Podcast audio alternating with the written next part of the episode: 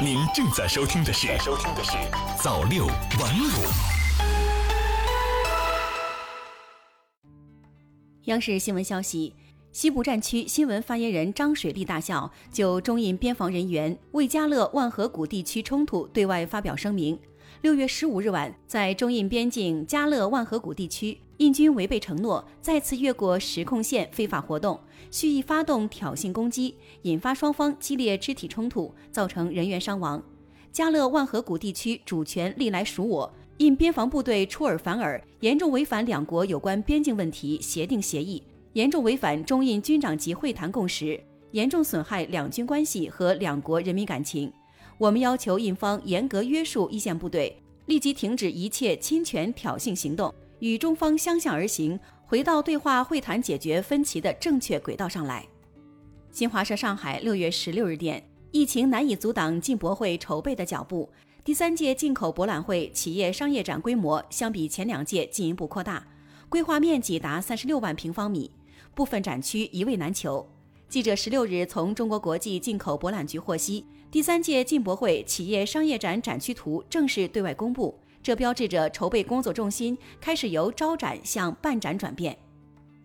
新华社北京六月十六日电，中央全面深化改革委员会第十三次会议审议通过了关于健全公共卫生应急物资保障体系的实施方案。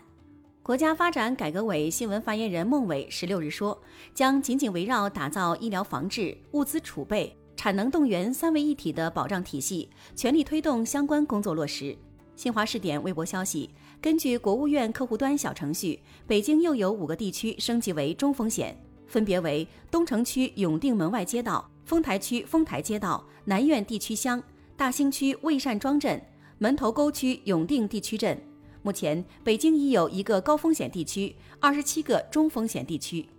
新华视点微博消息，记者十六日从河北新发地农副产品有限公司获悉，截至目前，河北新发地场内共完成排查三千五百一十七户，采集与北京批发市场有过接触的一百一十六个核酸样本，以及五十一个环境样本，检测结果均为阴性，未出现感染病例。河北新发地还将于近日为全体员工、场内所有经营商户等集中开展核酸检测。新华社长沙六月十六日电，最近长沙市人民政府批复同意将长沙县黄花镇近五千亩房地产用地调整规划为工业用地。这一调整，长沙县财政减收土地出让金一百多亿元，但一批先进制造业项目有了发展空间。长沙县综合经济实力位居全国百强县第五位，号称中西部第一县。是全国工程机械、汽车制造及零部件产业的重要集聚区。新华社香港六月十六日电，香港特区政府统计处十六日公布，香港三月至五月失业率为百分之五点九，为十五年来新高；就业不足率为百分之三点五，为十七年来最高位。特区政府劳工及福利局局长罗志光指出，虽然失业率情况恶化，但升幅有所放缓。证明特区政府推出的保就业计划已达到预期效果，因此不必太悲观。新华视点微博消息，据朝中社报道，朝鲜十六日彻底炸毁了位于朝鲜开城工业园区的朝鲜韩国联络办公室大楼。报道还说，朝方有关部门为了顺应民心，让脱北者及其纵容者付出犯罪代价，实施了彻底炸毁朝韩联络办公室大楼的反制措施。朝鲜人民军总参谋部当天发表新闻公报说，朝军正密切关注近期朝韩关系每况愈下的事态，并已做好充分的备战，为党和政府采取的任何对外措施提供可靠的军事保障。另据韩联社报道，韩国总统府青瓦台十六日下午紧急召开国家安保会议，商议相关对策。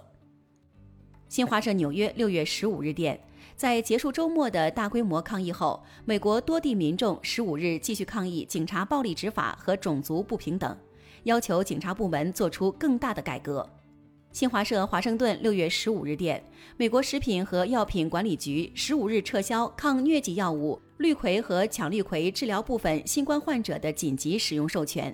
原因是治疗效果不佳且副作用较大。此前，美国有一些人宣称羟氯喹可有效对抗新冠病毒，甚至有人说自己服用了这种药以预防新冠肺炎。新华社柏林六月十六日电，德国政府十六日正式推出一款追踪新冠疫情的手机等移动设备应用程序，用户可以自愿安装。该应用程序会收集匿名信息，帮助发现并阻断疫情传播链。新华社六月十六日电，英国一项调查显示，英国大约有二百万名中小学生疫情期间在家日均学习时长不足一小时。有教育人士指出，学校停课给一代孩子的教育发展带来潜在威胁。